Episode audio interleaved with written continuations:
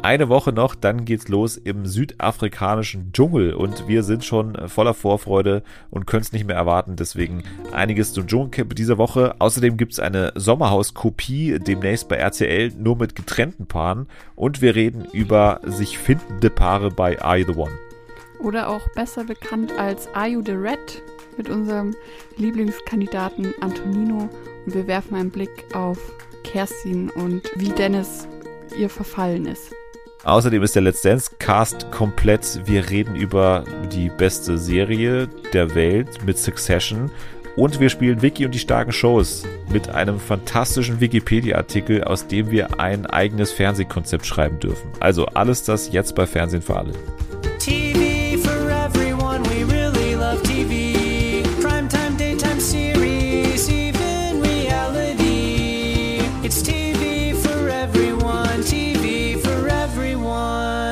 Einen wunderschönen guten Tag. Herzlich willkommen zurück bei Fernsehen für alle an diesem wunderbaren neuen Freitag in einer neuen Woche, die ganz im Zeichen der ja, Vorfreude steht auf das Dschungelcamp, würde ich sagen.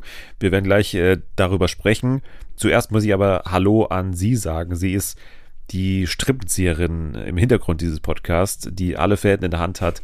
Hier ist Dr. Anni. Hallo, das freut mich aber. Du hast es gehört, das war eine Referenz an Celebrity Hunted, wir erinnern uns. Ja. Hast du dich äh, danach erholt von dem Ganzen? Ähm, ja, aber ich hätte auch Bock auf noch eine Staffel, ehrlich gesagt. Wir wollten noch kurz über die letzte TV-Woche sprechen. Ich weiß nicht, wie viel du geschaut hast. Ich weiß, dass du eine Sache geschaut hast. Das ist streng genommen nicht die komplett letzte Woche, weil es am Donnerstag lief. Aber ähm, ja, wir nehmen am Mittwoch auf. Deshalb ist es für uns noch innerhalb von sieben Tagen. The Masked Dancer natürlich. Ja. The Masked Dancer. Wir haben ja uns groß und breit unterhalten auf Twitter dazu. Wir haben ein großes Rates-Special veranstaltet. Einige von euch waren auch da. Äh, vielen Dank an alle, die da waren. Auf jeden Fall, die haben natürlich äh, einen Vorteil, denn wir werden Mars Dancer nicht so gut besprechen können innerhalb dieses Podcasts, weil es ist einfach blöd, wenn es donnerstags läuft und wir nehmen freitags, also wir kommen freitags raus und nehmen meistens eben davor auf, also immer nehmen wir vor donnerstags abends auf. Und deswegen, ja, können wir natürlich äh, die Staffel nicht so wirklich behandeln, in, in diesem Jahr zumindest. Aber was hast du denn jetzt danach irgendwie gedacht über die Show? Also The Masked Dancer, ich habe ja auch einen kleinen Artikel schreiben dürfen für die Süddeutsche.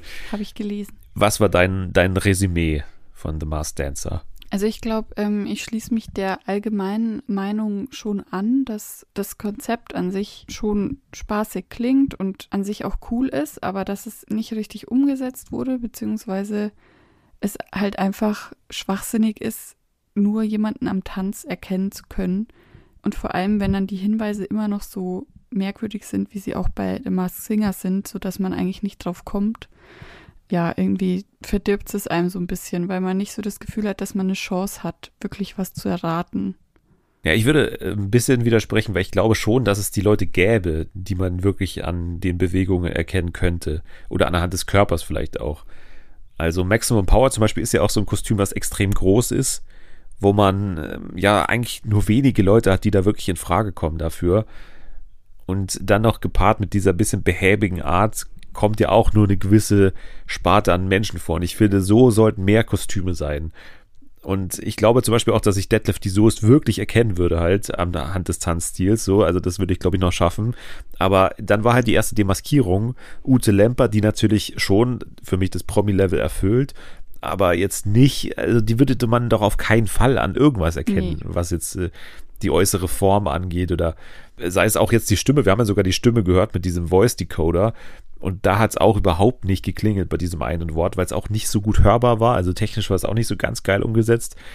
Ich stimme dir insofern zu, dass es in dieser Form, wenn wirklich auch ähm, so ein Kostüm wie der Zottel dabei ist, es dann wenig Sinn macht, dieses Konzept, weil du halt wirklich nicht viel sagen kannst äh, aufgrund des, des Körperbaus und äh, aufgrund der Edizien dann eben auch nicht, vor allem beim Zottel. Das ist ja so ein bisschen das große neue Mysterium der Staffel, hat man das Gefühl. Da war es ähnlich wie beim Alien damals bei Mars Singer, wo man irgendwie nichts mal hatte im, im Indizienfilm. Und äh, bei anderen Kostümen ist es dann ein bisschen anders. Also So ein Buntstift hat eigentlich auch äh, ganz gute Hinweise im Indizienfilm. Da hat man auch das Gefühl, liegt es einem ein bisschen auf der Zunge. Der Affe, da kommen jetzt auch nicht so viele in Frage. Also ich glaube schon, dass da Bürger Lars Dietrich ganz gut ist als Tipp. Die Maus ist natürlich schwer, weil sie so, ja, haben wir schon oft gesagt, so diese Altersklasse an Frauen anspricht, wo es einfach super viele gibt, die einfach ähnlich aussehen oder einen ähnlichen Körperbau auch haben. Und bei Maximum Power, da habe ich auch überlegt, äh, große Promis, ne? ich war schon bei Sky Dumont, der ist glaube ich 1,95. Dann hatte ich mal kurz mal eine Phase, wo ich gedacht habe, das ist Bruce Darnell, Echt? weil er auch neu bei Pro7 ist und es auch Videos von ihm gibt, wo er nicht so ganz geschmeidig tanzt und, und Maximum Power tanzt jetzt auch nicht so ganz geschmeidig. Es ist auf jeden Fall eine bisschen ältere Person, die auch wahrscheinlich nicht Sportler ist. Dann hatten wir ja den äh, 2014 China-Hinweis, ja. wo, wo, du uns jetzt deine großen Ergebnisse natürlich noch präsentieren kannst. Wer ist es denn, Maximum Power? Also, warte, jetzt muss ich kurz meinen mein Notizenzettel holen. ja, ich, ich, ich überbrücke so lange, weil es gab auf der Bühne ein Indiz, da stand äh, China 2014 und wir haben den ganzen Abend gerätselt, beziehungsweise haben wir Anni damit beauftragt, quasi zu rätseln, was das bedeuten ja. könnte. Und wir waren lange bei, bei SportlerInnen, die, oder Sportlern ist ja anhand des Körperbaus schon relativ ersichtlich, dass da irgendwas in China 2014 passiert ist, irgendeine Weltmeisterschaft, Olympische Spiele, was weiß ich. Einmal habe ich äh, Robert Harting, den Diskuswerfer, den Tipp habe ich auch schon in dem Stream äh, mal in den Raum geworfen. Ja, fand ich da aber schon gut. Dann habe ich noch einen Tipp, ich glaube, mit dem gehst du aber nicht d'accord. Und zwar ist es Matthias Steiner, weil ähm, wir wissen ja, der kann eigentlich singen, aber wir wissen auch, dass Ute Lemper ja auch singen kann und die war trotzdem bei ja. Dancer. Also es ist ja nicht ausgeschlossen. Das stimmt, das stimmt. Ist aber meiner Meinung nach äh, deutlich kleiner, wenn ich mir den äh, so vorstelle. Aber ähm, ich würde auch den Namen Bruce Danello nicht ausschließen an der Stelle. Und äh, auch Sky Moore ist noch im Rennen, meiner Meinung nach. So. Gut, wir werden das weiter verfolgen, werden aber immer so eine Woche Verzug haben, ehe wir dann drüber sprechen können. Und äh, wie gesagt, vielleicht ist auch schon jemand demaskiert, über den wir jetzt gesprochen haben. So, was lief die Woche noch? Ich habe noch gesehen, wer stiehlt Mark Forster die Show? Hast du auch gesehen? Das habe ich auch gesehen, ja. Und wie findest du es? Weil die Quoten waren äh, ja auch wieder ziemlich gut. Ich fand es sehr unterhaltsam. Also es hat mir richtig Spaß gemacht. Ich war davor so ein bisschen skeptisch Mark Forster gegenüber. Also ich fand ihn bei The Voice schon immer ganz okay witzig, aber da war so ein bisschen Boomer witzig. Also ich hatte Spaß in der Show und ich finde, er hat es sehr gut gemacht und ich habe auch mal gelacht. Also ja, kann er gerne nochmal gewinnen, das Ding. Es ist ja immer noch so, dass man darauf wartet, bis mal der Zuschauerkandidat oder die Zuschauerkandidatin da gewinnt, ja. aber bisher kam es ja noch nicht dazu das ähm, wird dann irgendwann meine Aufgabe sein, habe ich äh, immer noch im Gefühl, aber mal gucken, wann die mich dann mal anrufen würden, auch in, in Zukunft. Ich stehe auf jeden Fall bereit. Ich habe mir letztens gedacht, wenn du tatsächlich da angenommen wirst, sozusagen als Wildcard-Gewinner, ich glaube, du würdest es einfach niemandem erzählen, sondern du würdest dann einfach sein. Und das wäre ja, dann das so so. Surprise. ich glaube wirklich, dass du das so machen würdest. Ja, ich, ich auch. Also ich habe mir das schon oft gedacht, wie ich das machen würde, weil ich würde auf keinen Fall, es ist so ähnlich wie bei der Fahrprobe, ne? also bei der Fahrstunde mhm. oder hier bei der Fahrprüfung. Also ich habe damals nicht gesagt, wenn ich diese Fahrprüfung habe, einfach damit man diesen Druck nicht hat, damit äh, man nicht jemanden schreiben muss, ja, ich habe es nicht geschafft oder ich habe es geschafft. Ja. Ich würde es hier ähnlich machen. Also dann einfach oh, mach mal jetzt kurz Pro 7 an, da moderiere ich übrigens eine Show. Also so würde ich es machen, glaube ich. Wobei man ja dann schon auch, äh, so wie es ja jetzt war, schon vorgestellt wird auf Social Media von Pro 7 und so weiter. Also das würde ich wahrscheinlich auch nicht so ganz geheim halten können, wobei ich dann mal vielleicht vorschlagen würde, ob man nicht The Masked Zuschauerkandidat machen könnte und dann äh, ich einfach unter dem Bärenkostüm da, da auflaufe. Ja, so viel dazu. Ansonsten, äh, Gipfel der Quizgiganten lief noch. Hast du nicht geguckt? Ne, mit, mit Wenn das das ist, was ich glaube, was ist es das, was Palina ähm, moderiert hat? Das äh, hat sie moderiert. Wenn man das moderieren nennen ja, kann, dann hat sie das moderiert. Ich ja. habe dazu nämlich einen Artikel heute gelesen in der Zeitung. Ja, äh, das war auch, äh, also ich finde ja Palina super. Und sie hat ja auch äh, schon diese gute, meiner Meinung nach, ähm, Musiksendung bei Netflix gemacht. Ich weiß nicht mehr, wie die hieß, sie Sing irgendwas, Sing, ja, Sing doch, On oder sowas. Erinnern, ja. Genau, und das, das fand ich relativ gut, da hat sie gut reingepasst, aber hier war es ja von Anfang an schon so gecastet bei ihr, dass es eben nicht so auf den ersten Blick passen sollte. Also sie soll da so ein bisschen die junge Frische sein, die den drei älteren Männern irgendwie so Paroli bietet, so als, als Quizmasterin, die ja eigentlich gar keine Quizmasterin ist. Irgendwie hat's nicht, hat's nicht geklappt. Also, es war aber auch, es lag nicht an ihr. Also jetzt, jetzt so auf sie einzuhacken ist auch nicht richtig, weil es war einfach die wirklich, ich habe geschrieben, die, die unspektakulärste Show der Welt. Also es war exakt so, wie man es denken würde. Also zwei Männer oder drei Männer, also zwei Quizmaster plus Guido Kanz sitzen da nebeneinander und beantworten Fragen und müssen dann zwischendrin so super blöde Spiele spielen. Ich glaube, das erste war Elfmeterschießen. So völlig unkreativ. Die Fragen auch scheiße. Dann habe ich auch nicht das Konzept verstanden, dass es ja auch irgendwie quiz-erfahrene KandidatInnen sind, die dann gegen die antreten. Dann war es irgendwie nicht klar, für wen man jetzt sein soll soll man für die eigentlich doch sympathischere Quizmaster sein, also wie sie so präsentiert wurden, weil die anderen, diese Quiz-KandidatInnen ja auch so super selbstbewusst dann waren und, und so Schlauberger-artig. Also den konnte man auch nicht so wirklich mitfiebern da irgendwie. Also es war irgendwie schwierig. Es war nicht wirklich David gegen Goliath, es war eher Goliath gegen Goliath. Und dann hatte man sich da irgendwie entscheiden müssen für das geringere Übel und das waren mhm. dann meistens äh, Günther Jauch, Kerner und Kanz. Mhm. Ja, ansonsten letzte TV-Woche ist nur noch, ja, doch, es sind schon noch mehrere Sachen passiert. Äh, Bob Saget ist verstorben, der Danny Tanner aus äh, Full House beispielsweise Rest in Peace an der Stelle. RTL hatte Geburtstag. Die haben ihren MitarbeiterInnen in einer großen Konferenz 7500 Quadratmeter Wald geschenkt in der Eifel. Herzlichen Glückwunsch. Und in den Tagesthemen, ich weiß nicht, ob du das gesehen hast, hat ja Wolfgang Ischinger Karin Mioska, ich glaube, dreimal in einem Interview mit Marietta Slomka verwechselt. Oh. Das sollte man in einem Fernsehpodcast auch kurz erwähnen. Es war so geil, weil nach dem ersten Mal hat, hat sie ihn schon ähm, korrigiert und hat gesagt, ich bin nicht Frau äh, Slomka, sondern ich bin Frau Mioska. Und dann hat er es aber zweimal nochmal falsch gemacht im, im gleichen Interview. Oh. ja, so viel dazu. Dann würde ich aber sagen, kommen wir an der Stelle zu ja, dem Highlight, auf das wir alle warten. Und zwar zum Dschungelcamp. Wie sieht es bei dir aus mit der Vorfreude? Wir haben noch jetzt exakt sieben Tage zu gehen, zu warten. Alle sind, glaube ich, zu dem Zeitpunkt schon in Südafrika. Dr. Bob ist eh schon da, Sonja und Daniel und die KandidatInnen werden wahrscheinlich auch schon alle in Quarantäne sein, nehme ich mal an. Ja. Ja, wie sieht es bei dir aus? Wie, wie ist die Stimmungslage? Mm, ich muss ganz ehrlich sein, irgendwie ist es bei mir noch nicht so ganz angekommen. Hui. Ja, ich bin mir sicher, dass wenn es dann wieder losgeht, dann ist meine Stimmungslage ganz euphorisch, aber irgendwie ist es jetzt aktuell noch nicht so da. Also bei mir ist es äh, das exakte Gegenteil. Also ich hatte das schon lange nicht mehr, dass ich mich so, also das war wahrscheinlich Sommerhaus 2020, da habe ich mich zuletzt so gefreut über ein Format.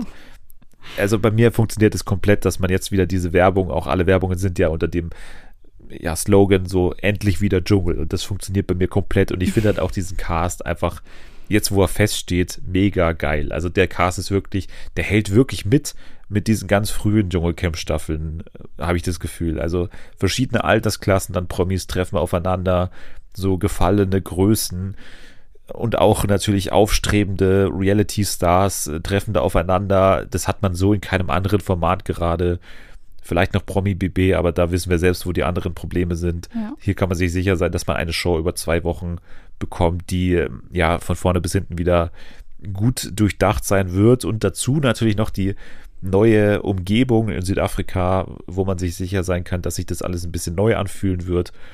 Und ja, zwei Wochen lang ein, ein großes Meeting mit Twitter zu haben, das wird auch wieder sehr schön. Äh, hallo, ein kurzes Update von mir, denn wir gehen gleich nochmal die Dschungelnamen ganz kurz durch und da taucht immer noch der Name Christine Okpara auf. Christine wird aber leider nicht dabei sein, denn es gab am Donnerstag die Meldung, dass RTL auf sie verzichtet, weil es anscheinend Unstimmigkeiten mit dem Impfstatus gab bei Christine. Deswegen darf sie nicht mitmachen. Stattdessen springt für sie ein die offizielle Ersatzkandidatin Jasmin Herren, die diskutieren wir auch gleich nochmal als eben Ersatzkandidatin. Aber nur, dass ihr Bescheid wisst, das ist das aktuelle Update. Wir haben am Mittwoch aufgenommen, von daher haben wir diese Information noch nicht gehabt. Jetzt geht's weiter.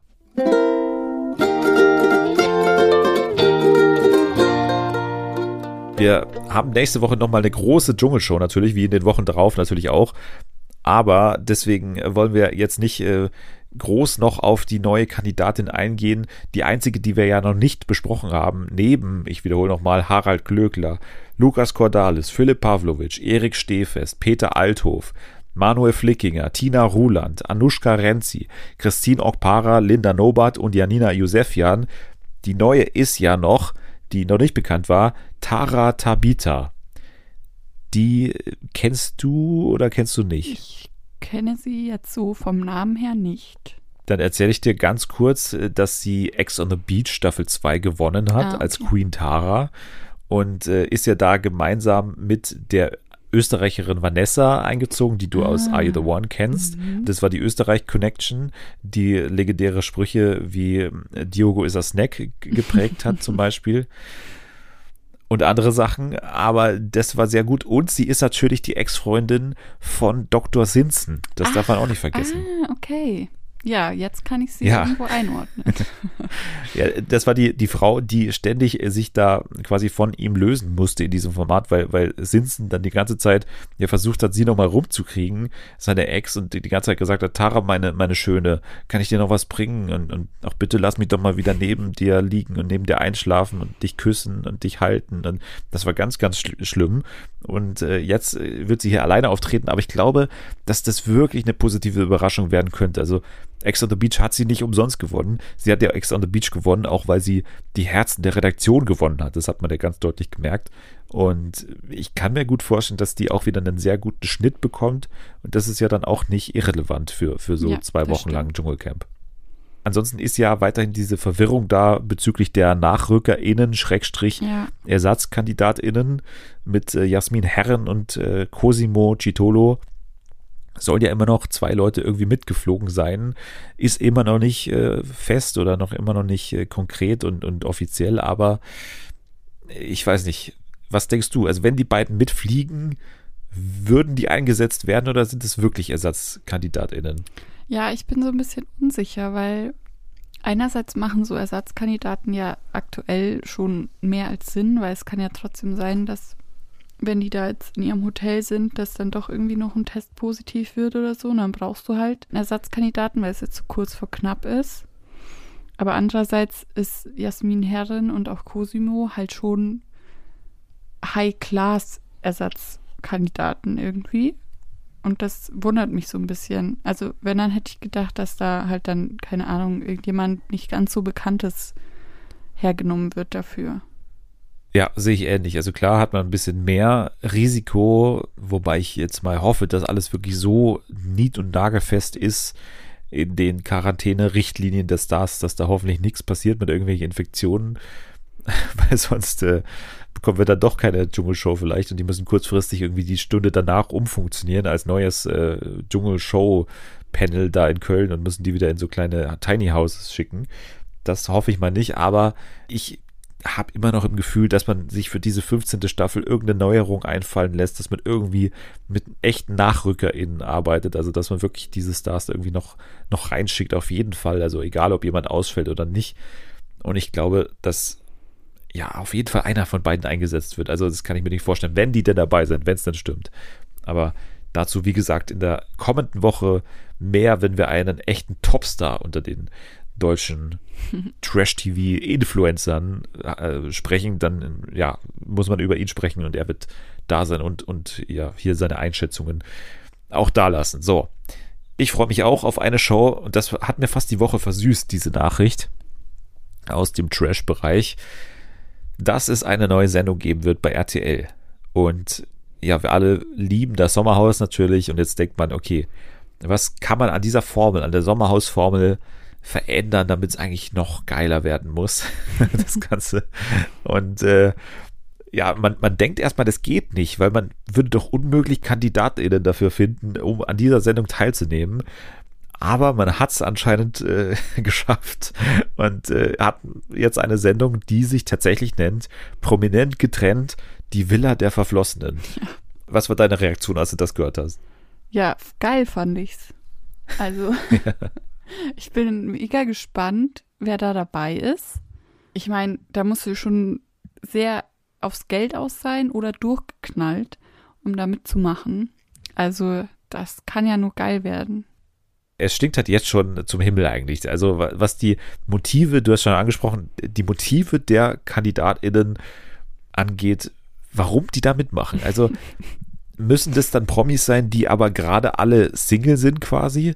Weil ich meine, die haben ja dann eventuell alle noch Partner oder Partnerinnen und die erlauben denen dann mit den Ex-Partnern in ein Haus zu ziehen ja. für ein paar Wochen und als Paare mit so. Also aber das kann ich mir auch nicht vorstellen, dass es wirklich nur Singles sind. Also müssten ja dann, also es ja gibt acht Promi-Paare. Ja, es gibt acht Promi-Paare, das ja. muss man mir vorstellen. Die haben acht Promi-Paare gefunden, also Ex-Paare, die nochmal zusammen da als Team in dieses Haus einziehen und äh, wie hier es in der Ankündigung heißt, äh, alte Gräben überwinden müssen, sich gegenseitig wieder vertrauen müssen und beweisen müssen, dass sie erneut als ein Team zusammenarbeiten können. Also das ist das Konzept.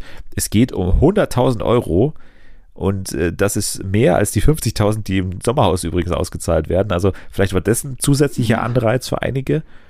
Aber äh, trotzdem finde ich es trotzdem noch irgendwie äh, total heftig. Und es geht schon los ab dem 22.02. Dienstags 20.15 Uhr und acht Folgen werden kommen. Also An dem Datum. 20 Tage nach meinem Geburtstag, na, wissen wir alle. Natürlich das größere Datum insgesamt, aber 22.02. ist jetzt sozusagen der nächste Termin danach, auf den man achten muss immer dienstags 20.15 Uhr. Und es gibt acht Folgen davon. Also es ist auch nicht eine, eine, kurze Staffelproduktion, sondern wirklich acht Folgen. Man erwartet sich da, glaube ich, einiges.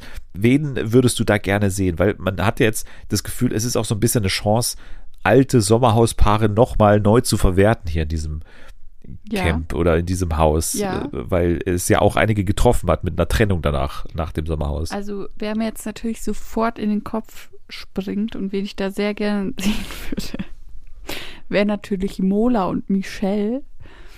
Das fände ich so witzig. Stimmt, die sind auch Expert. Ja, ja, ja, ja. das, das wäre nicht schlecht. Oder. Ich habe mir doch gedacht, du könntest halt wirklich Elena und Mike ja, nochmal reinschicken. Ja, das wollte ich gerade sagen. Die würden auch perfekt passen. Du kannst ja wirklich alle Paare nochmal reinschicken, die sich ja getrennt haben. Also André und Jenny ja. wäre nochmal möglich. Chris und Eva. Aber auch so Sommerhaus unerfahrene Leute wie zum Beispiel Calvin und Roxy würde noch gehen, die sich ja auch mittlerweile hassen. Also das kannst du auch machen. Serkan und Karina würde ich jetzt mal eher unwahrscheinlich finden wahrscheinlich, weil Serkan ja wirklich gerade anderweitig ja auch zu tun hat. Aber ich würde sie noch zutrauen. Und natürlich äh, darf man nicht ausschließen, Helena und Ernesto Oh, auch mit oh, oh, oh. Sommerhauserfahrung, ja. würde ich jetzt auch mal noch nicht ausschließen, dass, dass Helena dafür empfänglich wäre. Ich folge ihr ja auf, auf äh, Facebook, was ich jedem oh empfehle Gott. übrigens. Und äh, das ist immer sehr interessant, weil sie hatte so eine Phase, wo sie ganz, ganz rätselhafte Sachen gepostet hat und dann ja, ich will da nicht jetzt mutmaßen, aber ich, ich meine auch, dass sie sich mal irgendwie in Behandlung befunden hat und dann eine Zeit lang nicht mehr gepostet hat. Und jetzt ist sie wieder da und hat letztens mal gepostet, ich habe kein Management, ich habe keinen Manager an alle TV-Shows, bitte kontaktieren Sie mich direkt und nicht über irgendeine Kontaktperson. Ich vertrete mich selbst und bla bla. bla. Also irgendwie, keine Ahnung. So, sie hat sich so richtig angebiedert für weitere Formate. Also, ja, weiß ich nicht, ob sie dann hier dabei ist, aber sie, sie hat auf jeden Fall Bock. Sie hätte Bock dann gibt es News zu einem weiteren Format, was gerade gedreht wird. Und diese Stars kann man dann wohl ausschließen für alle anderen Formate, die gerade sonst so stattfinden. Und zwar der Kampf der Reality Stars hat seine Dreharbeiten begonnen uh. in Thailand. Und äh, es gibt noch keine KandidatInnen, die jetzt äh, klar sind oder die jetzt offiziell sind oder die irgendwie bekannt gegeben wurden. Es wurde nur deutlich, dass Kati Hummels wieder mit dabei ist. Äh, das hat die Bild yeah, berichtet. Sie great. moderiert gerade Genau, da freuen wir uns alle drüber, dass sie wieder durch die Stunde der Wahrheit führen wird. Äh, das kann keine andere Person so wie sie. Und ich habe mich gefragt, weil ich glaube, das war ein Stück weit später sonst immer. Ich glaube, die haben immer Februar, März oder sowas angefangen zu drehen. Ich frage mich, ob das damit zu tun hat, dass wir im vergangenen Jahr diese ganzen Unwetter hatten. Also wir hatten ah, doch ja, diese Szenen, dass sie dann umziehen müssten, ausziehen mussten und so. Also ich kann sein, dass es irgendwie wettertechnische Gründe hat, dass man sich hier ein bisschen mehr Sommerwetter erhofft. Ich weiß es aber nicht. Aber wir freuen uns, äh, glaube ich, obwohl es jetzt irgendwie noch sehr, sehr weit weg scheint irgendwie, weil es ist ja immer Hochsommer, wenn es dann läuft und jetzt ist halt Januar irgendwie. Aber die drehen halt auch immer, ich glaube, sechs Wochen oder so. Ne? Das ist halt immer eine ewig lange Produktion, glaube ich. Und deswegen äh, wünschen wir Ihnen viel Spaß dabei in Thailand. Okay, dann kommen wir jetzt zu einem Format, was äh, ja bestimmt wieder neue Reality Stars gebären wird und gerade gebärt, nämlich Are You the One? Ja. Wir fangen mal damit an gleich. Wen siehst du denn gerade so in der Pole Position, sich da so eine Reality-Fahrkarte zu sichern in Zukunft? Oh. Also ganz klar Antonino, der steht bei mir auf der Ja. Nummer 1, der wird das machen. Jessica vielleicht, heißt sie so, diese braunhaarige mit Mike. Und Leon sehe ich da Ey, auch das wären exakt die drei gewesen, die ich auch genannt hätte Ach, tatsächlich. perfekt. Also Leon so als, als äh, Bösewicht, der diese Rolle auch gerne übernimmt. Ja, Da natürlich Jessie, die auf jeden Fall, glaube ich, in die Richtung Ambitionen hat. Und äh, ja, Antonino, also das merkt man mit jeder Szene eigentlich, dass er sich in Stellung bringen will, dass er so der nächste Philipp Pavlovic oder so, habe ich das Gefühl, so, so ein bisschen in die Richtung geht, ne? ja, so ein bisschen Spaßvogel. Aber, ja, aber Philipp Pavlovic nimmt sich selbst noch viel ernster als, äh, glaube ich, Antonino. Ja, also, also nach so ein paar Szenen, über die wir gleich sprechen werden, bin ich mir da nicht so sicher, ob sich Antonino nicht auch äh, furchtbar ernst nimmt. Also ich erinnere da an die große Rede äh, beim Frühstück nach der großen Aktion, die er gebracht hat. Naja, wir, wir werden das alles jetzt mal besprechen. Wir haben vier Folgen zu bereden und äh, starten mit Episode 7. Wir erinnern uns, äh, es gab die Matching Night, bei der es Krach gab mit, mit Leon und Estelle, die sich quasi gegen die Gruppe gestellt haben und ja, sich gegen den Plan entschieden haben, einfach kaum zu tauschen und, und so, dann wollten sie ja quasi Max und äh, hier Erika, nee, wie heißt die? mein Crush. Äh, Äh, Kerstin. Kerstin, genau, nicht Erika. Und äh, hier die anderen, Antonino und Monami, das war die andere Paarung, die sie da verdächtigt haben. Das hat nicht geklappt. Der ganze Plan der Gruppe ist aufgeflogen und beziehungsweise konnte nicht funktionieren, weil sich Estelle und Leon dagegen gestellt Ja. haben. Und da gab es so ein bisschen äh, Aufregung danach. Und ja, Dustin ist auf Isabelle losgegangen. Mhm. Marius und Jordi haben sich eher auf Seite von Leon gestellt, haben gesagt, das ist schon in Ordnung, der kann doch machen, was er will. Aber Antonino und William waren dann so diejenigen, die gleich mal aber so richtig auf den Putz gehauen haben. Und bei Antonino, zu dem kommen wir gleich, aber ich würde mal dich fragen zu William, Ja. der ja der älteste ist mit Abstand im Camp, aber der wirklich auch, äh, also wirklich so ein Hitzkopf ist, ne? der immer so sehr schnell an die Decke geht, habe ich das Gefühl. Ich finde den richtig schlimm. Also ich kann das auch gar nicht so richtig greifen, was ich an dem so schlimm finde. Ich glaube, ich, der ist so ein bisschen Andrei-mäßig. Er ist so schleimig, aber der kann halt auch richtig garstig sein und so eine richtige Zicke und so richtig ausrasten und auch so ein bisschen hintenrum. Ich, also ich, ich mag den gar nicht irgendwie. Der, nee, der ist, glaube ich, falsch. Ist fake, finde ich auch. Ja. Also er hat zu Leon gesagt, äh, das war menschlich unterwürdig, verpiss dich einfach, halt dich von mir fern. Also da ging es gleich um die ganz großen Begriffe, die sich hier an den Kopf geschmissen wurden. Man hat auch ganz deutlich gemerkt, äh, wie der Schnitt auch ganz viel Spaß daran hatte an diesen Szenen, wie die sich hier lustig gemacht haben über die beiden, Antonino und William, und haben dann so Orchestermusik drunter gelegt unter, unter Antonino, der sich da wirklich äh, in einen Wahn da wieder schwadroniert. Äh, Ich mag dich, aber, aber das war gerade eben, das war wirklich das Dümmste, was du machen konntest. Lauter solche Sachen und, und da, sich da wirklich reingesteigert. Ja, Antonino äh, 24, wo ist die Fairness? War dann unten auch noch eine schöne Einblendung in der, in der Bauchbinde. Und natürlich hat, äh, finde ich schon, äh, ja, das, das Format ein bisschen umbenannt und hat er dann auch Sophia Tomalla später Ja. aufgegriffen. Ist das hier Are You the Red? Was ist das? Ist das hier eine Dating-Show? Ihr habt alle keine Ahnung von Fernsehen, wie man das hier macht und so. Also er hat sich richtig in Stellung gebracht für irgendwie, weiß ich nicht, Promi Big Brother oder sonstiges. Are you the rat? Are you the Ratte? so lustig. Also das fand ich wirklich äh, ziemlich gut, wobei man natürlich mit jeder Phase, wie gesagt, gespürt hat, was hier das Ziel ist von, von Antonino letztendlich.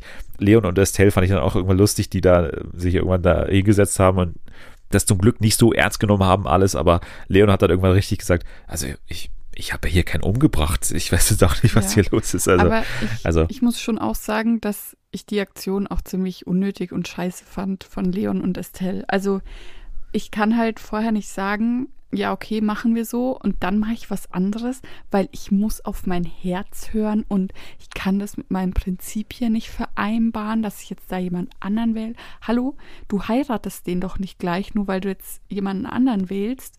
das ist hier ein fucking Spiel, ja. Und sie hat so getan, als würde jetzt ihre Prinzipien über Bord werfen, nur weil sie jemand anderen wählen muss. Es war halt, also ich fand es auch scheiße. Okay, ich hätte vielleicht nicht so aggressiv reagiert wie manche, aber ja, okay, aber nicht ins Gesicht, sondern eher hintenrum. Aber ich fand, ich fand es ja. mega, ich fand es mega kacke. Wie hat es richtig wütend gemacht. Der Morgen danach sah dann auch schon wieder anders aus. Wobei Antonino immer noch von Hochverrat gesprochen hat. Unglaublich, hat er gesagt, und hat sich da immer noch fürchterlich aufgeregt. So. Dann gab es die Challenge, armes Würstchen hieß die, bei der die Paare, also Paare mussten sich zusammenfinden und mussten dann Würstchen durch so ein Labyrinth führen und äh, mit dem Mund. mit dem Mund, genau, was ja dann dazu geführt hat, dass einige, ich glaube, ja, doch, es waren nicht einige, es waren nur ich glaube, Marius, der dann äh, die Chance genutzt hat und ein Kondom dem Würstchen übergezogen hat, weil es, also ich habe so gedeutet, dass es eben ein Vegetarier ist ja, und der genau. dementsprechend keine Wurst irgendwie berühren wollte, wo ich mir auch gewundert habe, gibt es nicht mehr Vegetarier in da unter denen und äh, warum hat man nicht gleich eine vegetarische Wurst dann genommen dafür? Also warum musste man, warum musste man dann ein Kondom ja, überziehen? Also das, das ist doch pure das, Schikane wahrscheinlich gewesen. Ja, aber das ist doch auch der Gag dass man dann Ja, ja, schon. Aber mehr war es halt wirklich nicht. Nee. Und apropos Gag, da hatte auch Sophia Tomala ein paar gute. Einen fand ich wirklich gut, nämlich, dass äh, Kerstin natürlich dann ihren Max ausgewählt hat und Max wurde nicht Max genannt, sondern Bratmaxe, was ich für das Spiel ganz, ganz gut fand. Ja, sie hat aber dann mitgespielt natürlich. Da hat Max ja dann auch nachgefragt, ob das für sie diesmal in Ordnung ist. Aber sie hat gesagt, okay, das mache ich dieses Mal. Und äh, Jesse und Jordi haben dann äh, zusammen äh, gearbeitet. Marius, wie gesagt, mit äh, Kondom. Als GewinnerInnen haben sich dann hervorgetan Jesse und Jordi, wie gesagt, und Dana und William, die dann zum Match durften. Ja. Ja, es gab dann eben diese Einzeldates, Jesse und Jordi, die haben ja, also keine wirkliche Chemie, wie Jordi einfach zu keinem, ich kann mir nicht vorstellen, dass Jordi zu irgendeinem Menschen irgendwie eine Chemie hat. Ich finde ihn so witzig. Ja, er ist witzig, aber irgendwie kommt dann doch zu wenig von ja, ihm. Also man verspricht sich doch deutlich mehr von ihm, oder nicht? Ja, das stimmt bei Dana und William war es so, dass sie die ganz großen äh, Glocken rausgeholt haben, und zwar die Hochzeitsglocke. Sie haben geredet über die Hochzeit und William hat erst gesagt, ja, das hm, ist jetzt nicht so direkt mein Plan, aber dann doch irgendwie im O-Ton hat er es dann doch gesagt. Bei Dana war auf jeden Fall klar, dass es so der typische was ich immer hasse, ne, diese Influencer-Vorstellung von der Hochzeit, ne? Also für mich kommt heiraten ja nur am Strand in Frage und ich habe auch schon alles ausgesucht und da müssen natürlich die ganze Familie mit und mindestens 80 Personen dann auch mitreisen nach Gran Canaria. Also äh, was ich aber ganz schrecklich finde, wie, so dieser große denn, Plan. Wie sieht denn deine Traumhochzeit aus, Dennis? ich äh, melde mich an bei Hochzeit auf den ersten Blick und dann schaue ich mal, wie das läuft. Das ist mein Plan. Okay. Ganz sicher nicht, also für mich muss es auch ein Stück weit etwas Spontanes sein und nicht äh, schon, dass man eine Partnerin oder einen Partner damit belastet mit schon irgendwelchen Vorstellungen, die man schon als Kind hatte und die mussten dann zu 100% so umgesetzt ja. werden. Das erinnert mich alles an Matthias und Hubert, die, die Hochzeit. War nämlich bei ihm genauso, der dann sowohl die Anzahl der Pferde, die die Kutsche führen, schon gewusst hat, als auch was es zu essen gibt, dass es überall weiße Rosen geben muss, dass es nicht über 32.000 Euro kosten darf und alles drum und dran hat er schon gewusst. Und Frank, der Weddingplaner, der konnte dann gar nichts mehr damit anfangen. Ja. Also man muss ja auch ein bisschen immer an, an die Weddingplaner denken. Die müssen ja auch noch so, ein bisschen ja, Kreativität klar. walten lassen dürfen. Also an der Stelle, ja. So, jetzt kommen wir natürlich zur Matchbox-Wahl und da wurden dann Dana und William in die Matchbox gewählt. Es gab äh, zuerst kein Angebot zum Verkaufen, aber dann doch, dann ist Sophia Tomala nochmal umgekehrt und hat 50.000 Euro geboten und Antonino durfte erneut entscheiden, ob wir verkaufen oder nicht verkaufen. Ja. Und Antonino hat sich entschieden fürs Verkaufen und das war natürlich ein, ein Riesenskandal. Naja, aber war ja eigentlich, also bei denen war das jetzt, wenn du es mal mit der Promi-Staffel vergleichst, das war kein Skandal da. Also Antonino hat sich gefreut wie ein Schnitzel, dass er jetzt 50k da rausgeholt hat. Und alle anderen waren so, ja, okay, dann ist es jetzt halt so. Ja, aber er hat es auch mehrfach gesagt. Also er hat sich wirklich demonstrativ gefreut. Also, boah, geil, 50 Mille. 50 Mille, ja klar. Ich hätte auch für umsonst verkauft, aber 50 Mille, ich meine, äh, muss ich mal und so. Also er hat wirklich das stundenlang behauptet und, und wie geil das ist.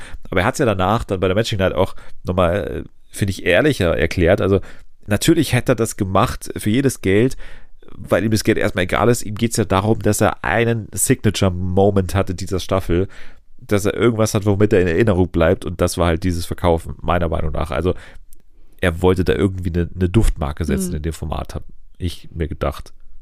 Dann kommen wir mal wieder, ja, wir müssen, wir müssen über, wir müssen über Kerstin sprechen. Oh.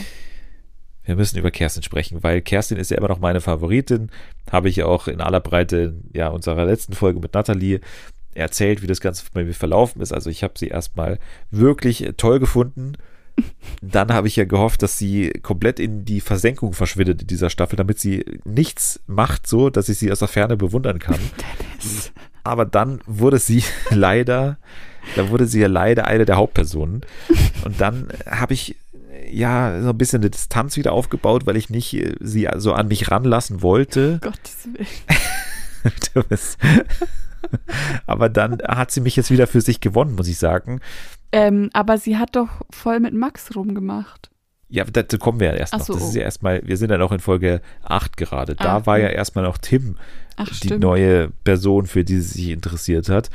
Und da muss ich sagen, wie das Ganze abgelaufen ist, da war ich nicht so ganz einverstanden, weil sie hat ja dann Tim gut gefunden und das darf sie ja auch und das ist ja auch gut. sie hat sie immer dann auch oder? gesagt das erlaube ich ihr. Sie hat ja dann auch quasi mit ihm ein Einzelgespräch geführt und dieses Gespräch war aber dann so, also es war erstmal ehrlich von Tim, muss man sagen, der sich da meiner Meinung nach gut verhalten hat, aber wie sie dann gleich in die Defensive gegangen ist und gesagt hat, ja, also sehe ich eigentlich auch so, nee, wir passen schon nicht, du hast schon recht, also also zusammenpassen tun wir nicht und eine Anziehung gibt es ja auch nicht zwischen uns. Nee, das sehe ich schon auch so, sehe ich schon auch ja. so. Also, also wir sollten auch nichts haben, meiner Meinung nach so. Und sie hat einfach stundenlang davor im Sprechzimmer gesessen und hat irgendwie gesagt, wie toll sie den findet. Und dann hat sie dann nicht den Mut gebracht und gesagt, wollen wir es nicht doch vielleicht mal probieren. Ich glaube, die versucht es halt immer allen recht zu machen. Wenn es halt da nicht klappt, dann äh, geht sie halt wieder. Also ich glaube, die kann auch nicht gut alleine sein. Das glaube ich nämlich auch. Eine Sache, die mir noch relativ schleierhaft bei ihr ist, ist halt, warum sie da überhaupt teilnimmt. Also man merkt ja in jeder Szene, dass sie da nicht reinpasst. Also in allen Spielen fühlt sie sich unwohl. Auch dieses ganze, ja, Geflirte ist ja nicht ihrs. Und dann aber postet sie eben auf Instagram auch gleichzeitig, dass sie ihren Freunden und ihrer Familie kaum davon erzählt hat. Also von ihrer Familie weiß es irgendwie nur eine Person und sie hofft, dass es niemand rausfindet. Und in ihrer Arbeit hat sie es auch nur ihrem Chef erzählt und der hat sie erlaubt, aber sonst will sie auch nicht, dass es irgendjemand erfährt. Also man versteht nicht, warum sie da teilnimmt. Also sowohl währenddessen als auch danach hat sie da überhaupt keinen Spaß damit. Also so kommt es zumindest rüber. Und ich weiß nicht. Also ich habe noch Spaß damit, muss ich sagen, weil sie so untypisch ist. Also das gerade für dich so interessant, aber mhm.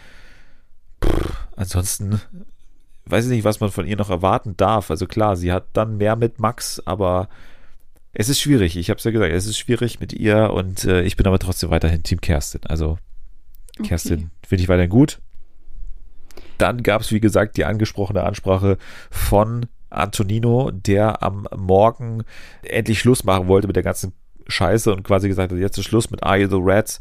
Und dann hat er eine, finde ich schon, Matthias Manjapan-eske Szene gehabt im Sprechzimmer, als er da damit kämpfen musste, dass ihm irgendeine Träne rauskullert aus seinen Augen und wirklich auf Krampf da alles gegeben hat, um äh, zu weinen. Ja, es war eine sehr unangenehme Szene, muss ich ehrlich zugeben. Also auch dieser ganze Talk, den er davor noch gehalten hat.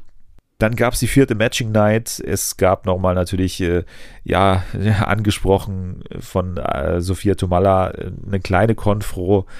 Dann kamen William und Dana vor, die sich mal wieder gegenseitig nominiert haben oder gewählt haben. Antonino und Monami natürlich auch.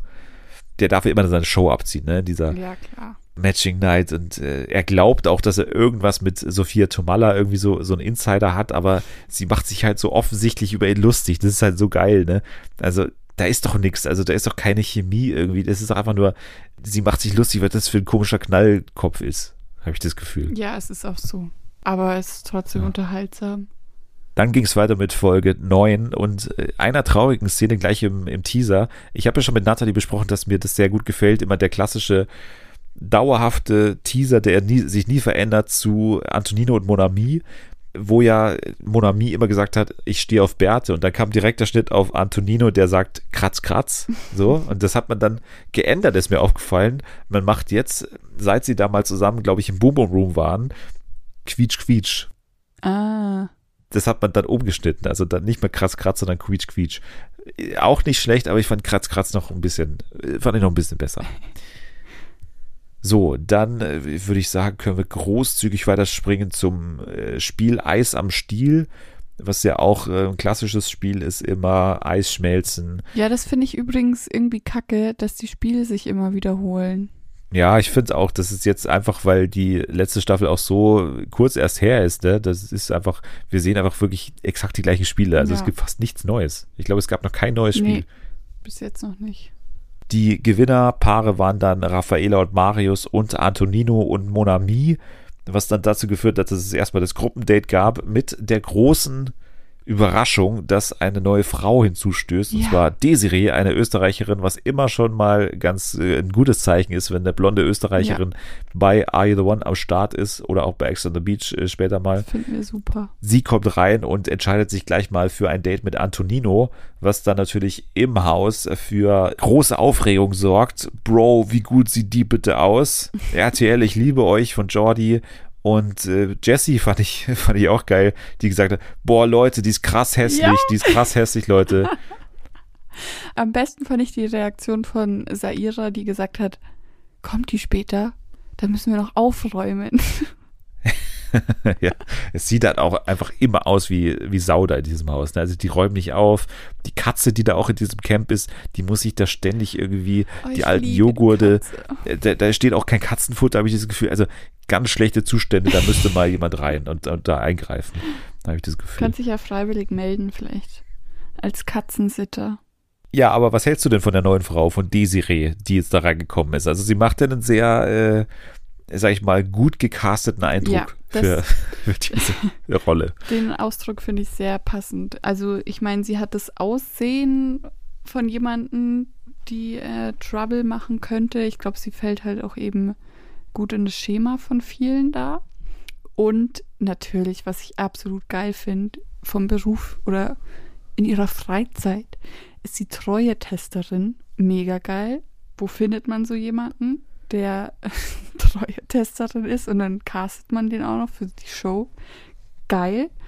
Und also Marie hat uns das ja gezeigt, dass Desiree sehr mit ihrer Zunge spielt und mit ihrer Gestik und voll übertrieben ist, aber es ist so witzig anzugucken, wie sie halt, die interessiert es halt null, die geht halt Vollgas. Alle anderen sind so ein bisschen abgefuckt, aber ich finde es geil, weil vielleicht bringt es ein bisschen Schwung in die Bude. Ja, auf jeden Fall. Also ich finde, es gäbe keine geeignetere Person, als sie an der Stelle reinzukommen. Also ich finde allein den Beruf Treue-Testerin, ne, das ist ja eigentlich fast so was wie eine Ausbildung äh, für Reality-TV. Ne? Also für diese Show gäbe es keine bessere Eignung, als diesen Beruf ausgeübt zu haben. Ich traue ihr zu, dass sie irgendwie auch noch auf der Fernuni Hagen auch noch Reality auf Bachelor studiert gerade. Also sie ist wirklich perfekt be- vorbereitet für alles, was bei RTL Plus läuft eigentlich. Der ganze Kosmos steht ihr offen. Temptation Island in sämtlichen Positionen. Dann natürlich Ex on the Beach. Also ich fand auch sehr gut dieses erste Date zwischen Desiree und Antonino. Du kommst aus Österreich. Sehr gut. Hast du Erfahrung mit österreichischen Frauen? Ähm, nee, eher mit österreichischem Käse. Okay, also der klassische österreichische Käse, wir kennen ihn alle. Dann äh, hatten wir das Einzeldate zwischen Raffaela und Marius, das wir komplett überspringen können, weil die beiden sind äh, auch nervig beide. Wie gesagt, Ja. und Marius ist auch ein Depp. Also muss man auch mittlerweile sagen, seit, ich glaube, das war die Szene mit hier Marie.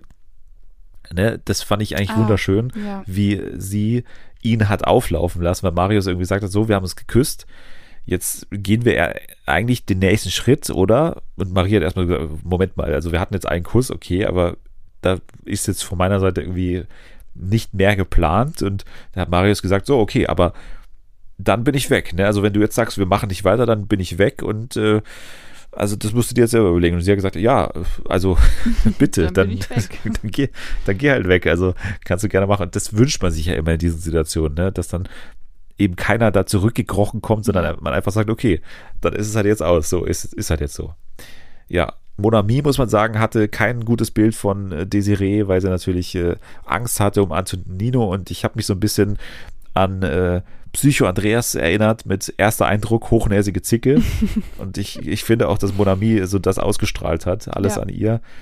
Und ja, dann gab es die Matchbox-Wahl. Es wurden ja gewählt Antonino und Monami, von denen man sicher ausgehen konnte, dass sie ein Match sind. Und Überraschung, Kein Match. no Match ja. tatsächlich. Ja, hättest du das erwartet, dass sie kein Match sind? Ähm, nee.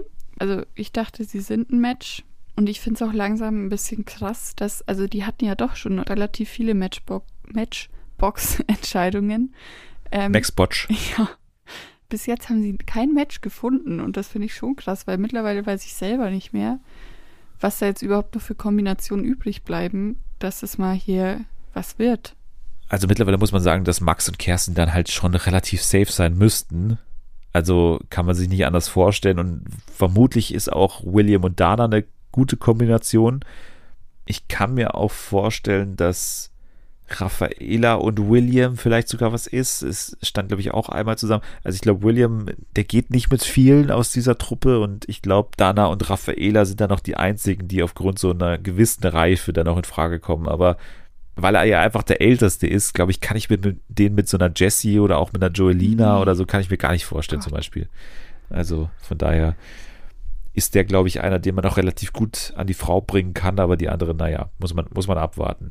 Ja, Folge 10 können wir dann schnell machen. Also Antonino und Monami haben sich dann auseinanderentwickelt. Desiree hat sich rangemacht an Antonino und das hat, äh, also das hat sie auch schon sehr geil gemacht, muss man sagen, an Desiree, ja. die dann gleich mal noch am selben Abend der Matchbox-Entscheidung dann da direkt neben Monami da gestanden ist, die komplett geknickt war nach der Entscheidung und dann so sich wirklich an der Bar rangemacht hat an Antonino. das war schon super provokant und richtig geil. Eine Szene, ganz kurz noch, zwischen Marie und Joelina, wo ich mich wirklich gefragt habe, okay, also erstmal, dass es gedreht oder gefilmt wird und zweitens, dass das passiert. Also ist es normal, dass man in so einem Format zusammen kacken geht? Also will ich mal ganz kurz fragen. Ich habe mir das auch gedacht, weil ich, ich dachte mir erst schon, ich war mega verwundert, dass sie gerade gefilmt wird, wie sie auf der Kloschüssel sitzt. Das dachte ich mir schon, oh mein ja. Gott. Und dann dachte ich halt, okay, die pinkelt da halt jetzt. Und dann sagt sie danach, oh, das war jetzt, das war jetzt ein guter Schiss. Und ich dachte mir so, hallo, geht's noch? Da ist nur so ein Ding so rausgefallen. Es ging ganz schnell. Also, das ist. Hä? Also, das war Völlig unerwartet auch in der Szene, ne? Also ja, mega. Wir, wir waren noch alle an die Bilder gewöhnt von allem Klausi auf dem Klo, das war schon verstörend, aber, aber hier, das war ja nochmal ein Stück, einfach weil es so random war. Vom Sommerhaus erwartet man ja solche Szenen, die so auch äh, so mal unter der Gürtellinie sind, aber hier, das kam irgendwie so ganz aus dem Nichts. Und dann war es ja auch, das waren ja so zwei unschuldige Frauen, so, ne? Also die beiden, wenn es jetzt so die große Lester-Schwester wäre, die sich hier mal sowas erlaubt oder so, so eine Christine oder so, dann, dann sage ich noch, okay, die hat es vielleicht verdient, dass man sie hier auch mal so ein bisschen blamiert. Aber, aber die beiden so, das habe ich überhaupt nicht verstanden. Also vor allem, die kennen sich ja auch noch nicht so lang. Ich würde nie im Leben ja. vor, vor Leuten kacken, die ich erst seit einer Woche kenne oder so. Mega. Ach, ja, das fand ich. Das fand ich wirklich sehr weird. Und dann gab es eine Siesta-Party am äh, nächsten Tag. Ah ja, die auf Schaumparty dem, da wieder. Gleiche Location mit ein bisschen anderen Kostümen, aber es hat dazu geführt, dass Kerstin und Max sich geküsst haben, nachdem sie sich ja schon am, am Pool da geküsst haben, was die Kameras nicht so richtig aufgenommen haben, habe ich das Gefühl gehabt. Da muss man so kürzlich reinzoomen, damit ja. man überhaupt was erkannt hat. Und jetzt hat man hier den Kuss natürlich groß drauf gehabt. Ähm, Kerstin und Max haben sich geküsst, auch Tim und Desiree haben sich mehr angenähert und auch André hat sich endlich erbarmt, oder nee, Raphael hat sich erbarmt, André zu küssen, so rum. Und ja, dann, äh, ja, gab es da auch mal das Happy End in deren Augen, in unseren Augen. Ja, egal, was da passiert ist eigentlich.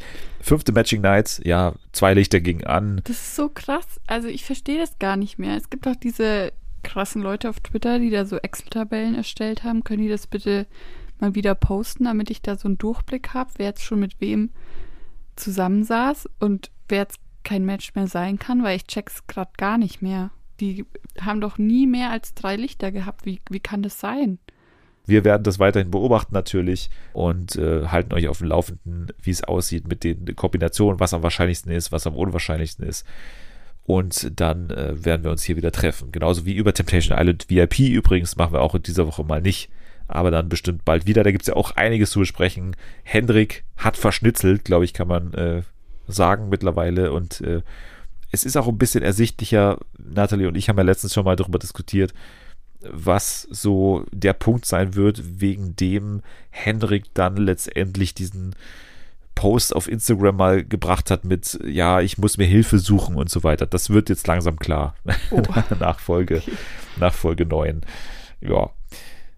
News haben wir noch zu besprechen und äh, zwar zu einer Szene. Wir haben einige Lap-Dances schon gesehen bei Are You the One. Jetzt kommen wir zu Let's Dance. Oh, Dennis. Ja, danke schön für den Applaus. So, Let's Dance Cast ist bekannt. Die 15. Staffel startet am 18. Februar. Wir haben ein paar schon äh, besprochen bei unserem Mars Dancer Special, aber wir gehen jetzt nochmal kurz durch, würde ich sagen. Ja. Weil du bist ja schon äh, bestimmt vorfreudig auf die Staffel, oder? Also jetzt vor allem durch Mars Dancer vielleicht auch ein bisschen mehr Lust auf Tanzen wieder bekommen. Also durch Mars Dancer mit Sicherheit nicht, aber ähm, grundsätzlich habe ich schon Lust auf die neue Staffel Let's Dance, ja. Kennst du schon alle Promis? Äh, nee. Also ich kenne die. Die erste Ladung. Genau. Aber ich habe mich jetzt noch nicht über die neuen informiert. Okay, also dann kennst du quasi Timur Oelker, auch bekannt als Nihat in der ja. Serie Nihat. Genau. Dann außerdem dabei Caroline Bosbach, 32 CDU-Politikerin, ja. Nachwuchspolitikerin und, und Tochter von Wolfgang Bosbach natürlich. Dann dabei Matthias Mester, 35, Leichtathletikstar, der ja kleinwüchsig ist. Mhm. Michelle, Sängerin dabei, so, natürlich, ja, kennen wir genau. alle. Sarah Mangione, die ich mittlerweile auch ein bisschen mehr gegoogelt habe und bin auf interessante Nachrichten gestoßen hier, dass sie Backstage-Moderatorin für Schlag den Raab war, für den ESC-Vorentscheid, für Luke die Woche und ich. Hat auch mit Aaron Troschke Wow of the Week moderiert Hotel Herzklopfen, da war sie auch dabei und spielt jetzt auch bei Nihat mit. Also auch hier wieder der, der Soap-Bezug. Dann dabei Cheyenne Ochsenknecht, mhm. ne, wo wir auch schon äh, gesagt haben, das ist äh, relativ äh, knapp nach ihrer Schwangerschaft, glaube ich.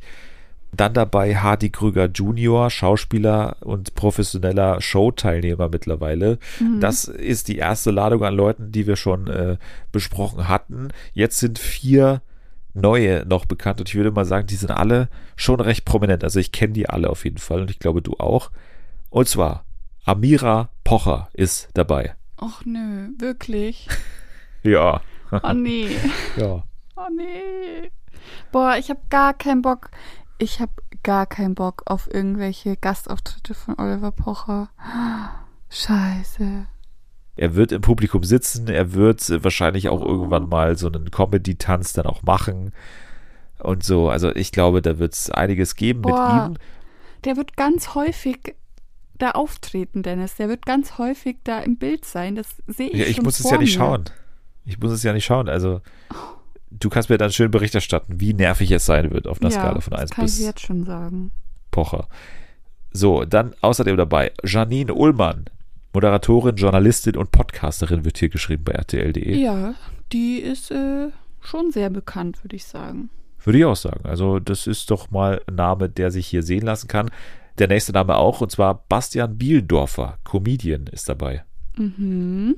Auch den kennt man ja mittlerweile durch diverse RTL-Formate und so weiter. Also ist auch ein guter Name, würde ich mal sagen. Und ja. einen Comedian hatte man ja auch immer, ne? Also Dennis aus Hürth war ja dabei, beziehungsweise dieser Martin Klepno, dann eben Pocher, dann auch hier Ilka Bessin so und ja. das war immer quasi auch eine Rolle, die man dabei haben musste für so lustige Tänze wahrscheinlich. Und der letzte im Bunde ist einer, den man, ich weiß gar nicht, warum der so bekannt mittlerweile ist, aber ich weiß nicht, der hat, glaube ich, auch ein relativ gutes Insta-Game und ist auch mit einer Ex-Bachelor-Kandidatin zusammen, Clea Lassie. Ah, Clea Lassie. Und zwar ist der Typ äh, Ricardo Basile. Okay, was macht der so? Der ist Sky-Moderator.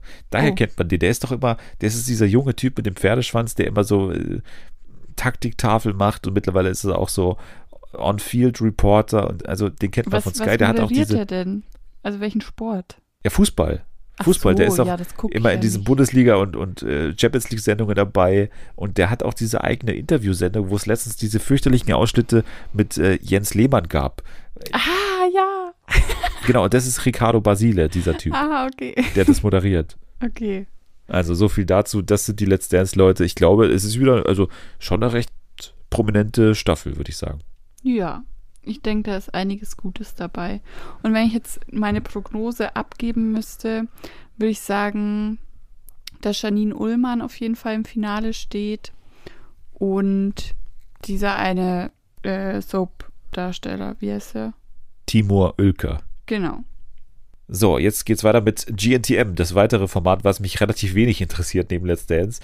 Und äh, da ist bekannt, also das war fast meine Lieblingsnachricht des Monats oder de, des Jahres jetzt schon. Und zwar am, am 3. Februar geht's ja los und ab Mhm. dem 1. Februar wird's eine große Werbekampagne geben in ganz Deutschland.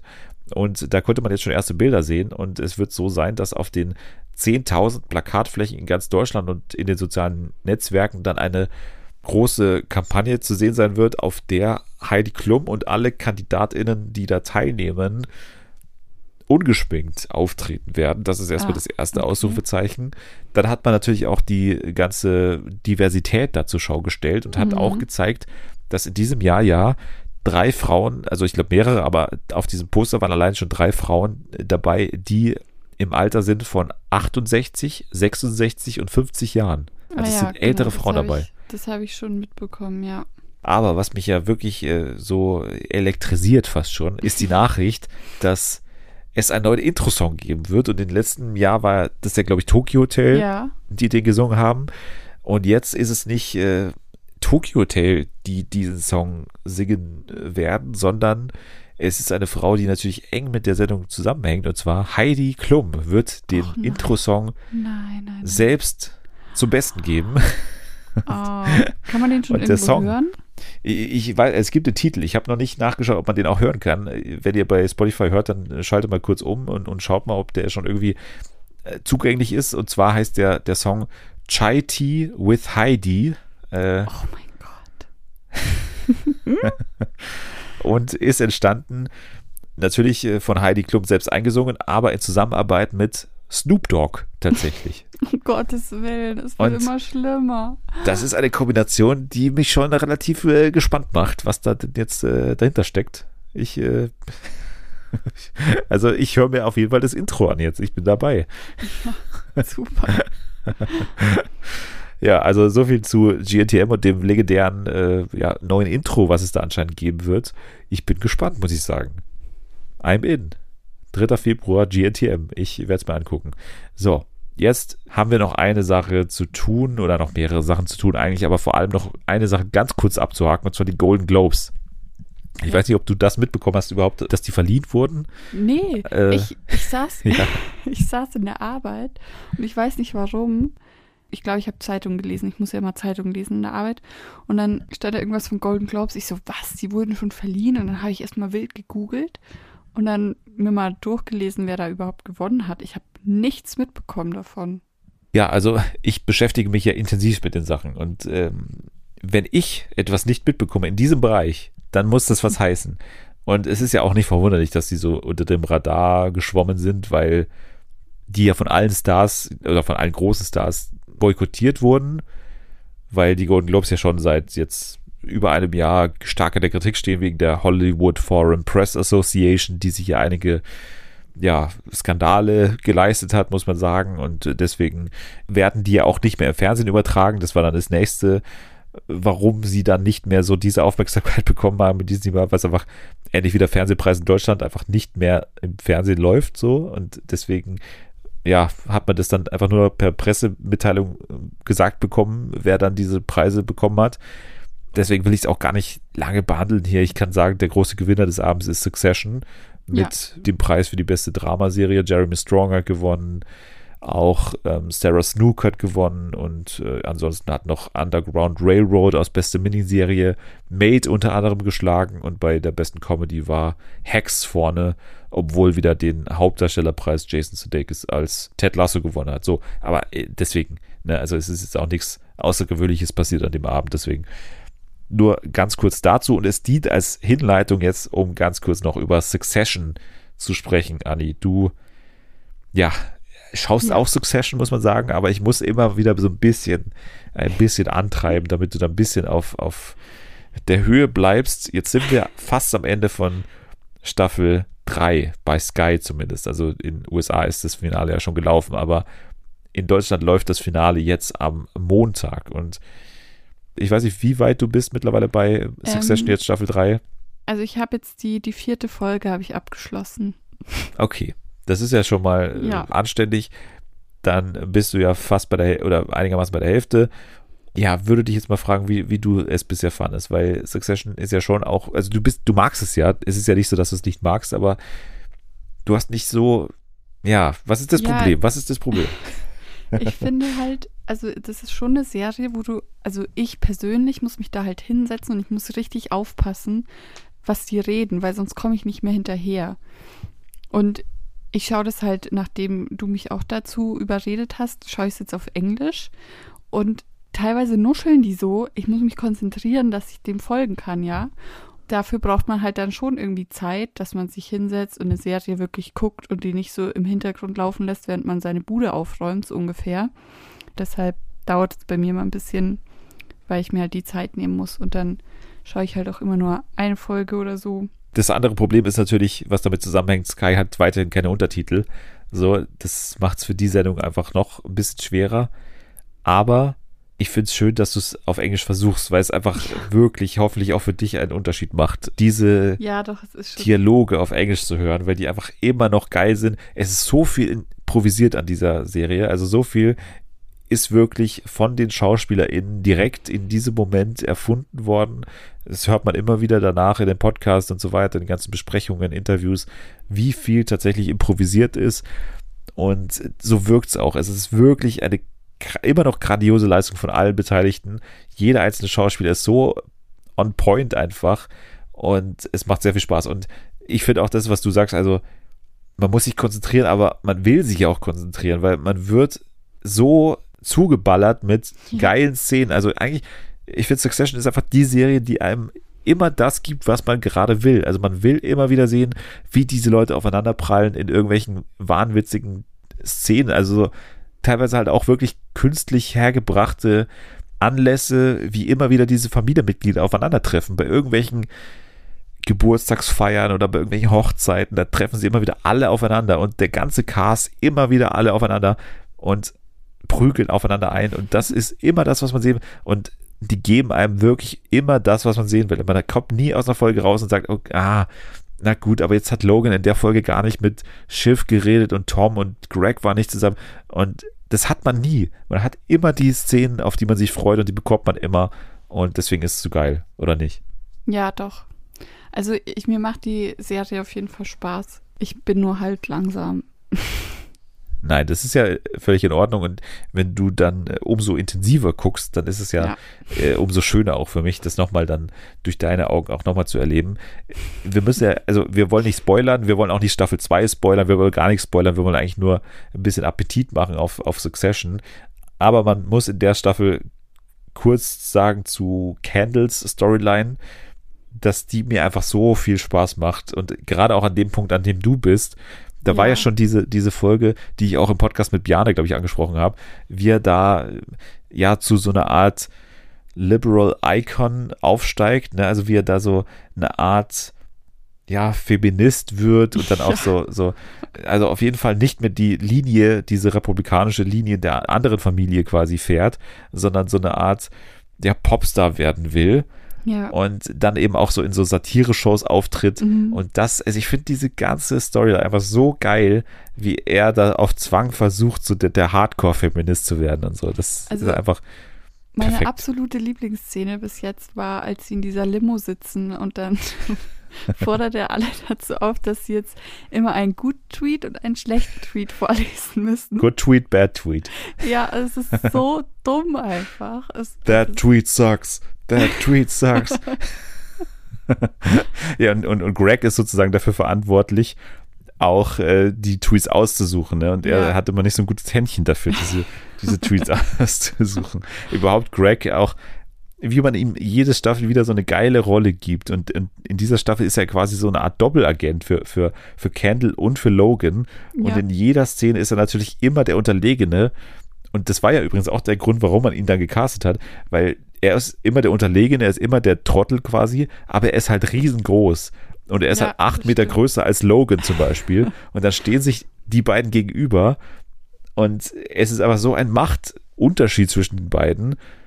Aber er ist halt so, er muss immer nach unten schauen auf den großen Boss und so. Und auch bei Kendall. Kendall ist auch klein und so. Also allein diese körperliche, weirde Stimmung da in der Serie, immer in diesen einzelnen Szenen zwischen Greg und anderen, die ist schon geil.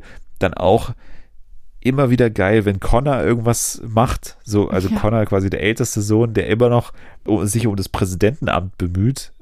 so, der halt immer noch der Vollloser ist dieser Familie und von allen so überhaupt nicht ernst genommen wird. Und Tom, muss man sagen, in dieser Staffel der große, ich glaube, es gab einen Artikel, der hat ihn genannt The Sad King of the Season oder so.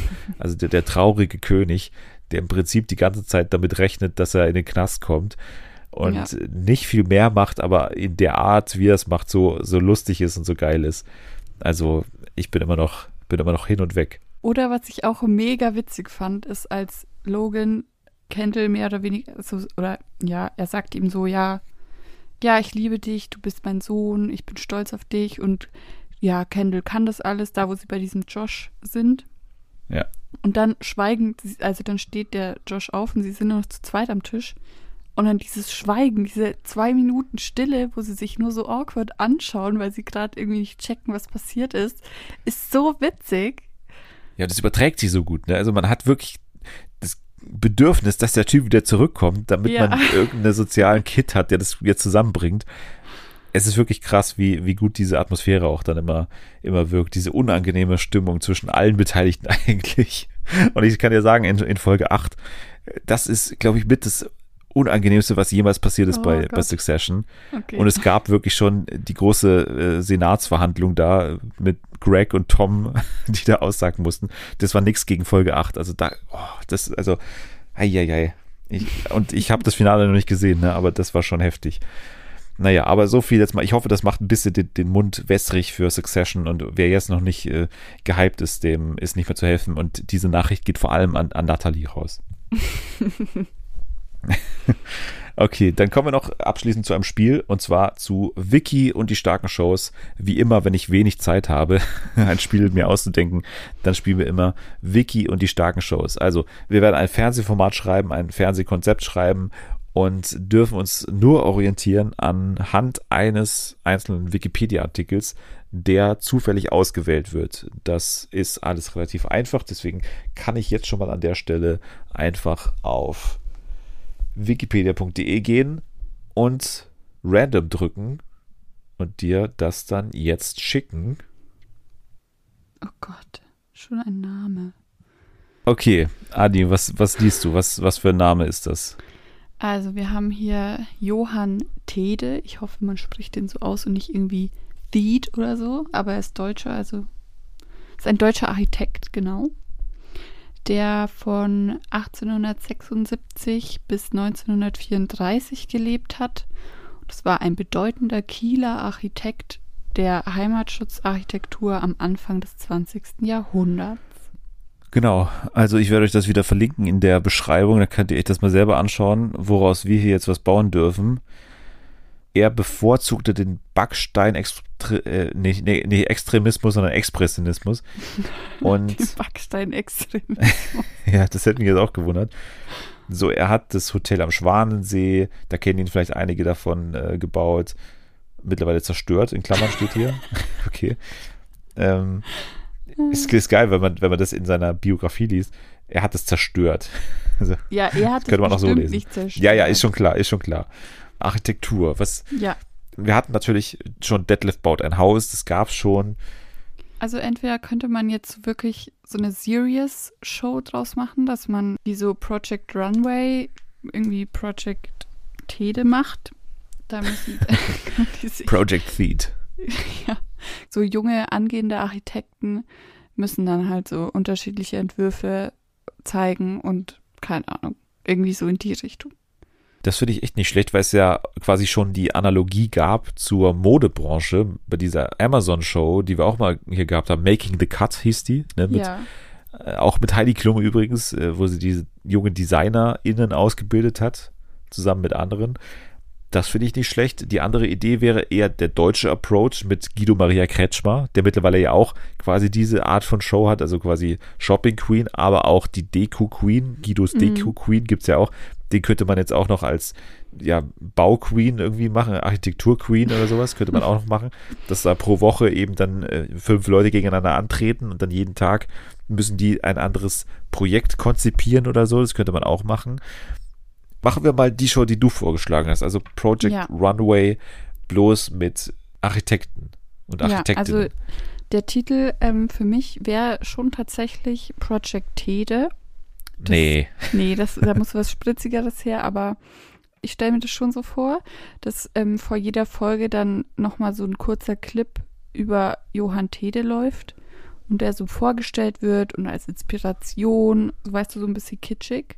Dann sehe ich das aber auch, dass die jungen Architekten oder Architektinnen sich da so angehen, wie bei Project Runway auch. Also wir müssen da schon gut casten, dass das so ein bisschen trashig, also nicht zu viel Trash, aber die müssen, das ist schon ein guter Konkurrenzkampf muss da herrschen.